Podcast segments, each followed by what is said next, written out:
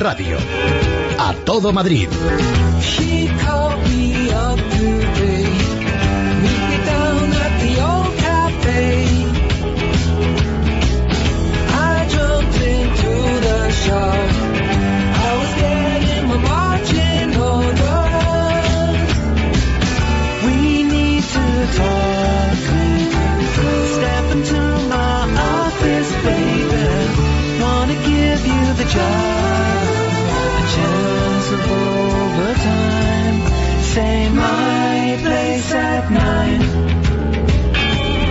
Nuria. ¿Qué tal, Federico? Buenos días. ¿Qué pasa con los atléticos que tendrían que estar desembarcando en Hamburgo y Nada. se hallan sitiados? Nada, porque las cenizas del volcán islandés están cruzando transversalmente la península. Hombre, dínoslo 12 a colgados. nosotros. Teníamos a Llanta llegando y la mandaron a Helsinki y en Helsinki la han derivado a Ginebra y allí se halla náufraga.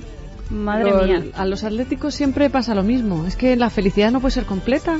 Bueno, pero así cuando ¿Qué llega pasa? se disfruta Sufriendo hasta el mucho. último segundo. Se disfruta no más. Sí. Dicen que si se cierra Barajas, muchos están planteando hacer el recorrido, que son 2.170 kilómetros, en coche, un total de 20 horas. Pues te digo una cosa, los únicos que serían capaces de hacerlo son los del Atlético. Sí, ¿eh? Hombre, Eso es una cosa indiscutible. Y merecerá la pena en cualquier caso. pues Bueno. vamos a hablar de Tomás Gómez, que hemos descubierto que gira. con Tomás y no digo más, pero todos lo sabemos. Cuando la suerte que es gre, fallando y fallando, te largue parado. Cuando estés bien en la vida, sin rumbo y desesperado. Cuando no tengas ni fe, ni hierba de ayer, secándose al sol. Cuando rajes los. Este es el punto en que ya se pierde, pero hay que recordar el momento lírico esencial de este tango fantástico. Debe ser de Discépolo, porque casi todos los fantásticos lo son. Cuando dice, cuando estén secas las pilas de todos los timbres que vos apretás. Buenísimo. Que eso ya es el colmo, es decir, ya es, no es que no seas nada, no, No es que no tengas nada, es que hasta los timbres a donde llamas ya no suenan. Que eso ya, no es que no te abran, no, es que no hay pilas en el timbre, ya no suena. Eso ya es... Madre mía, qué soledad. Claro. Pues ayer dijo Tomás Gómez, las reglas las ponen ellos, Uy, ¿quiénes son ellos? los de Ferraz. Uy, Porque a ellos nosotros. Los otros. Uy. Y añadió, aquí nadie ha planteado nada sobre la candidatura de Madrid. ¿Cómo que no? Pues decimos que gira y gira y gira. Sí. También negó que hubiera existido ningún enfrentamiento entre él y José Blanco. Que a lo mejor este fin de semana. A lo mejor es que ha ido a Ferraz y están secas las pilas de todos los timbres que él apretó. Y claro, como no sonó, ha llegado a esta conclusión. Hubo una periodista que en la rueda de prensa le preguntó por el huracán de esta pasada semana y dijo él, "Mm, yo no he sentido ningún huracán, yo de hecho no lo he sentido como un huracán, en todo caso una lluvia fina. Chiribiri. Hombre, eh, yo creo que hubiera sido mejor decir una brisa, porque mezclar el aire con la lluvia no... Tomás no estudia más, ¿eh? No, no, debería trabajar la metáfora. ¿Y qué ha dicho de Zapatero? Pues que ha tenido una semana muy europea y tampoco era relevante porque todo está zanjado, que le llamara. Otra vez zanjado. Pero que no debería usarlo de zanjado. Qué que- empeño con la zanja. Manía con zanjarnos a todos. Ayer se reunieron Carlos Berzosa y Esperanza Aguirre, rector de la Complutense.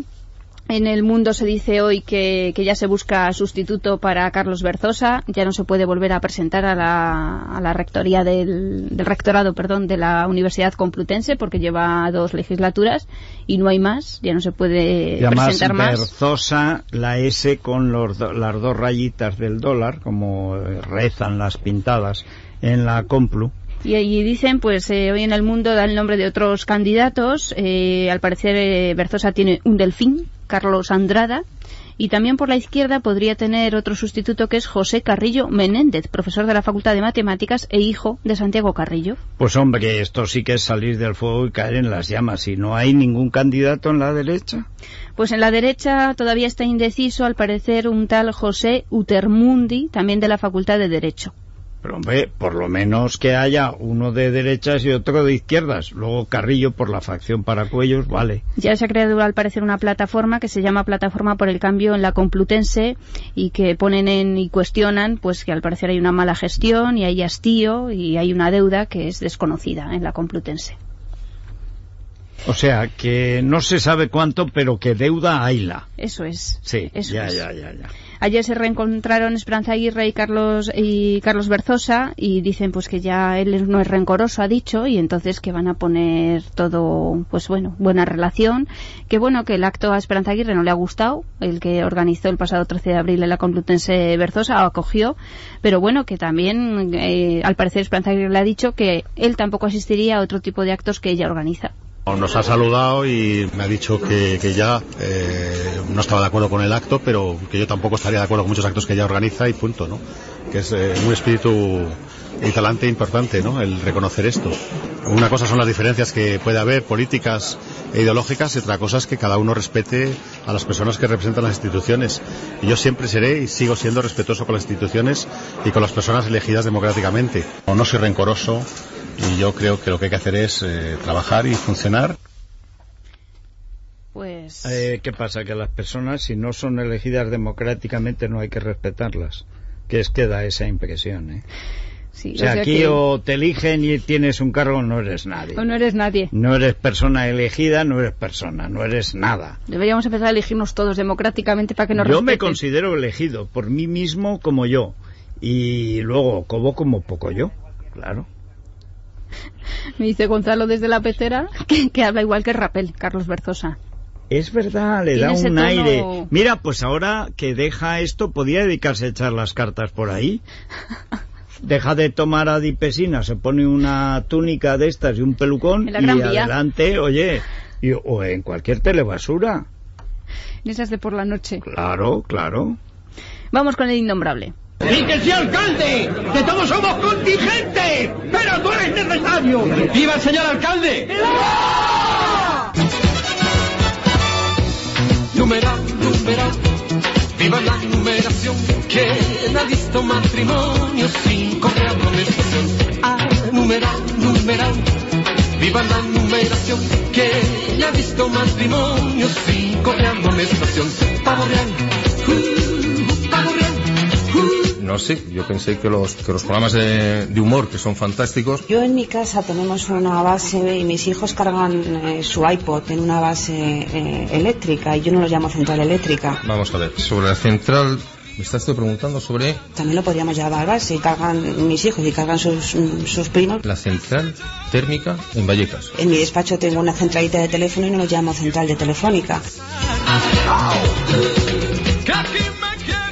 Nos habían avisado los vecinos de Puente de Vallecas, martes 11 de mayo entre las 9 y las 10 horas y por cuarta vez consecutiva, pero con más medios de fuerzas de seguridad van a proceder al desalojo forzoso por orden judicial de los habitantes del edificio de la Avenida de San Diego 101, perteneciente a la colonia Nuestra Señora de los Ángeles, también declarado en ruina inminente según el ayuntamiento.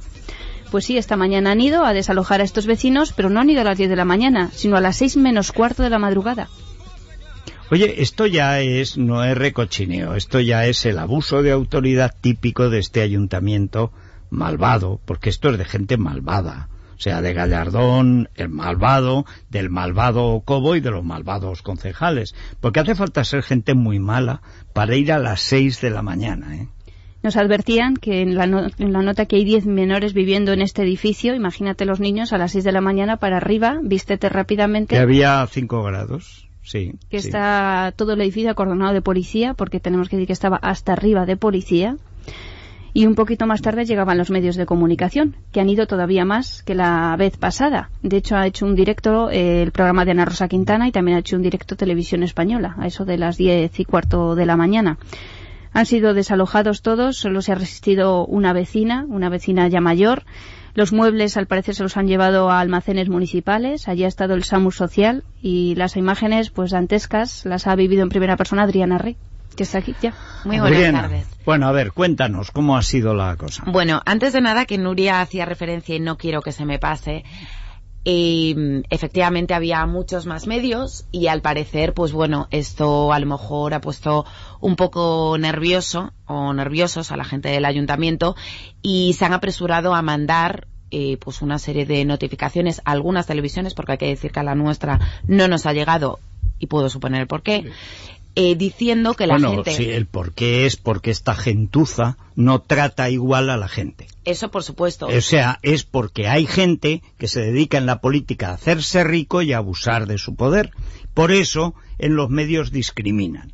Lo digo porque no vayan a pensar que esto es no es manía, es abuso de poder, latrocinio acostumbrados a la oscuridad y más abuso de poder para tapar más latrocinios y más abuso de poder. Y así un año y otro año y otro año. El que oculta a los medios, sobre todo a los críticos, lo que hace es que no será muy presentable lo que hace. Por ejemplo, esto de ir a una hora que no puede ni sacar a la fuerza a la gente de su casa, incluidos niños. Hace falta ser gente muy mala. Sí, y muy gente que no estaba personas. notificada previamente. Por supuesto, si es que encima es ilegal, pero es igual. Se han acostumbrado a abusar. Y en esas notificaciones que os comentaba que al parecer había mandado eh, pues algunas cadenas de televisión, se decía que las familias desalojadas, por parte del ayuntamiento, el consistorio decía que las familias desalojadas eran ocupas.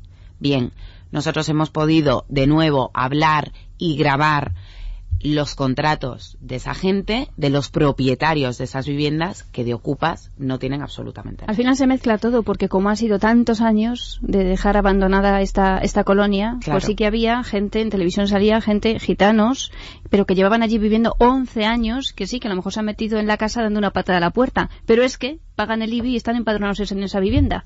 Bueno, y luego que hay gente que tiene la propiedad de Y esa luego, aparte, la gente que tiene la Recordemos propiedad. que una de las peticiones es que les den la- los Les papeles que acreditan es. su propiedad. Eso es. Bueno, pues no, señor, tampoco se los quieren dar. No tienen las escrituras, efectivamente. Y como decíais, pues aparecían a las seis menos cuarto de la mañana. Los medios nos habían convocado bastante antes o bastante después, a las entre nueve y diez de la mañana. Y bueno, obviamente no estábamos a esas horas, que supongo que entre otras cosas era lo que pretendían. Y esta pues era la, la reacción de la gente. Nosotros nos han llamado a las seis menos cuarto diciendo estamos rodeados, estamos rodeados. Entonces hemos venido y lo hemos comprobado efectivamente que están todos rodeados. Aquí está la gente muy asustada ahí dentro. Entonces ya directamente cogieron, pusieron el pie e impidieron que yo cerrara mi puerta para que entrara en casa. Entraron como unos 14 policías dentro de mi casa. Pues el traslado y el almacenamiento lo van a tener que pagar ellos. Esto es un abuso. Hacía Se referencia a un refería vecino. ellos a los vecinos. Efectivamente. Tienen que pagar dónde tienen que guardar sus muebles. Efectivamente, los, sus propiedades pues van a unos almacenes municipales y ellos se tienen que hacer cargo pues de los gastos que suponga el estar guardando un sillón, un armario X. Yo, yo no entiendo cómo no le pegan fuego al Palacio de Ambiciones. Eso es porque la raza degenera. Porque ya me dirás, o sea, un tío a las cinco y media de la mañana, a las seis menos cuarto, que es de noche todavía, se presentan en tu casa, te abren la puerta, te ponen el pie, entran 12 policías. Imagínate el peligro tremendo. 12 policías para sacar a una anciana y a un nieto. Y encima, y la gente tragando, y encima a pagar que le roban sus, porque eso es un robo. Es un robo a mano armada y a, y a nariz tapada y a ojos tapados, porque se ha engañado a los medios de comunicación para que no graben ese abuso de poder. Y encima les cobran que les lleven sus escasos muebles a un tal. Te digo de verdad que por mucho menos hubo el 2 de mayo. Y una de esas vecinas que a mí especialmente me, me conmovió se llama, se llama Pilar, tiene 72 años, ella lleva 40 en esa casa y de hecho fue la última en desalojar su casa porque decía que no se quería ir, a su lado estaba su hijo y hemos podido recoger pues la impresión y el nerviosismo de Pilar al, cuando accede a la policía a su vivienda. Vamos a escucharla. Y me han ofrecido el albergue. El albergue me han ofrecido. No puedo, no puedo irme de aquí. Ahora yo no me, voy a- no me puedo resistir porque si no sería un perjuicio muy... Pero que se... Lo que comentaba, lo que decía Pilar, que no se escuchaba muy bien al principio, era el albergue. El albergue me han ofrecido. Nosotros le preguntamos, ¿le han ofrecido algo? Y ella decía, pues que el Samor Social durante los 15 primeros días le ofrece un albergue. Pero después, pues no le asegura nada. Una mujer que ha pagado su casa durante toda su vida y que de repente se ve en la calle de un momento para otro. Y otra y otro caso de otro de los vecinos que también me llamó bastante la atención y que nos va a poder contar Pilar Jiménez, que la tenemos al teléfono. Pilar es una de las vecinas de, este, de Avenida San Diego 101. Pilar se fue a las 4 de la mañana de su casa porque tenía a su madre mala y cuando apareció a las 7 de la mañana se vio todo acordonado sin poder acceder a su vivienda. Pero probablemente Pilar nos lo cuente mejor. Pilar, buenas tardes. Sí, hola, muy buenas. Hola, Pilar. Muy buenas. ¿Cómo estás ahí en este momento? ¿Te has repuesto bueno, un pues poquito? Aquí, ¿cómo quieres que esté? Pues, pues mal, pero bueno, pero hay que seguir luchando, no hay más remedio contra estas adversidades y estas, y estas malos haceres que tiene, que tiene la administración y sobre todo el señor Ruiz Gallardón con nosotros, no sé por qué, no, nos tiene hincado el diente y no sé, no sé el motivo. Pilar, tú eres una de las personas que salía esta mañana en las televisiones con el contrato en la mano de tu vivienda. Sí, sí, sí, yo tengo un contrato eh, de adjudicación eh, en el cual, bueno, ya habéis podido comprobar en las cámaras que, que es, es, es normal, está todo bien, está todo en regla. Eh, hay dos cláusulas en las que dice que yo ese, esa vivienda la tengo que pagar eh, en los plazos que ellos me, me ponen y que transcurrido y pagado esa vivienda, que yo tengo eh, mis escrituras. Luego hay otra cláusula en la que dice que independientemente de que yo lo tenga pagado, hasta que no hayan transcurrido 40 años, que no me dan las escrituras. Bueno, pues serán los dos casos. Yo eh, tengo pagada la vivienda desde el 98 y además han transcurrido ya casi 47 años. Ya. Desde que está ese contrato. Con lo cual yo tengo en regla todo. Y estos señores lo único que me han dado en vez de las escrituras es una ruina inminente. ¿Qué vas a hacer ahora, Pilar? Pues mira, ahora tendré que irme con mis hijos o con mi madre, de momento, y, y no sé, buscarme la vida, a ver qué voy a hacer. Y bueno, luchar, luchar, hemos demandado, eh, porque esto es, esto es una poca vergüenza, esto, esto yo no sé qué se creen aquí, se creen dioses, o yo no sé lo que se cree esta gente, todo lo han hecho mal, todo lo han hecho mal. Es como si yo, yo le, diría a algún juez, yo le diría a algún juez, señor juez, mañana mm, le llega a usted una notificación y le dicen a usted que su casa es ruina inminente y tiene que irse, ¿qué haría usted? Cuando no le han dado acceso al expediente, cuando no le han dado acceso a defenderse, ¿qué haría usted?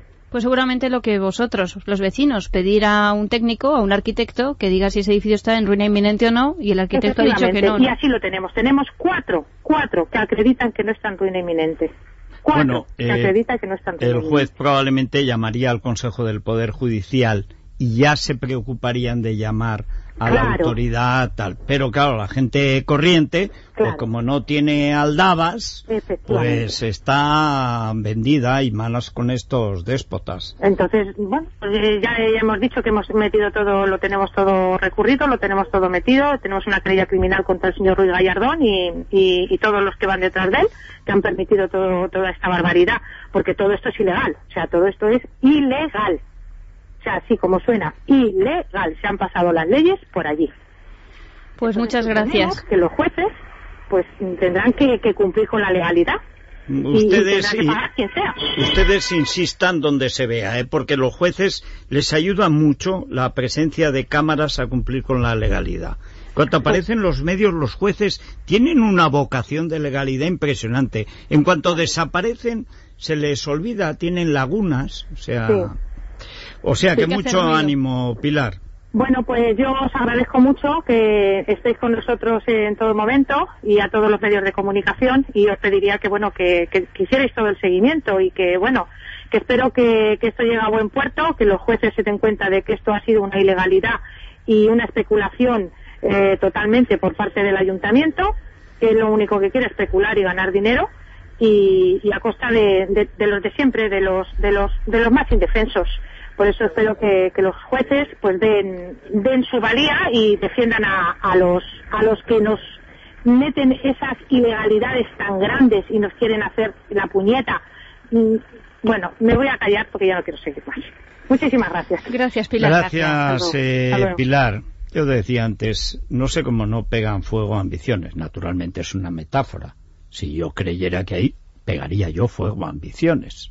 No, vale como metáfora, pero también como algo más que metáfora. Ayer o anteayer comentabas lo que está gastando el faraón en Shanghái. Única ciudad que tiene no un pabellón, dos. Hoy ha salido eh, el gobierno diciendo que van a recortar un tal Ocaña como el penal, que es el segundo de Hacienda, dice que van a recortar los municipios y las comunidades autónomas. Hombre, en Madrid la comunidad autónoma es la que menos derrocha.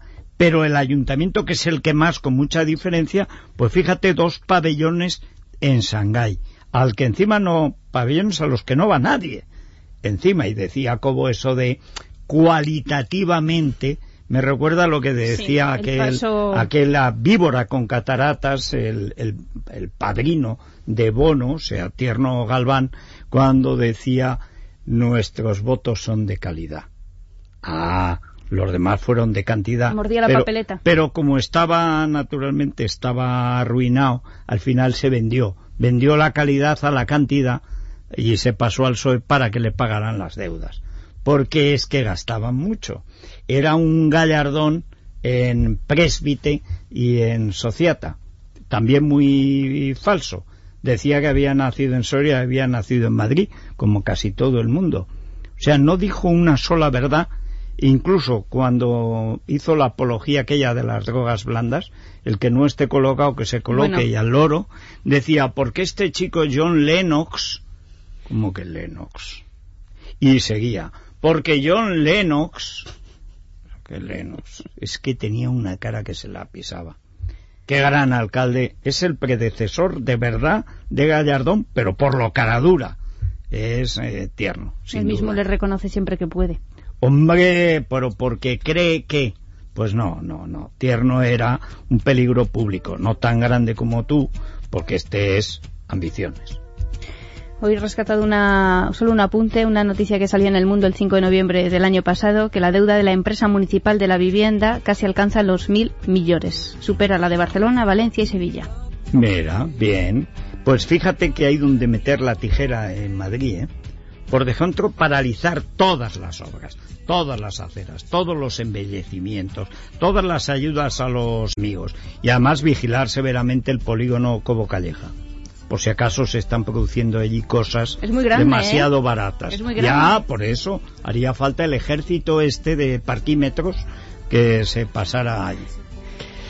en fin. Adriana, gracias. Gracias a vosotros. Gracias. Eh, nada, hasta mañana. Mañana volvemos. Desde luego, qué panorama, ¿eh? Madre mía. Pues mira, lo de Shanghái podían subastarlo. Porque como va a hacer falta dinero, sí pues que lo subasten a ver si lo compra alguien, ¿no? Que Pues venga sí. Alicia Moreno y a ver, quién sabe.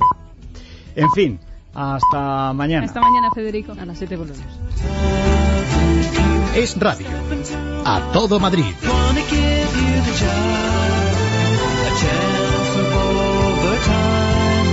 Say my place at.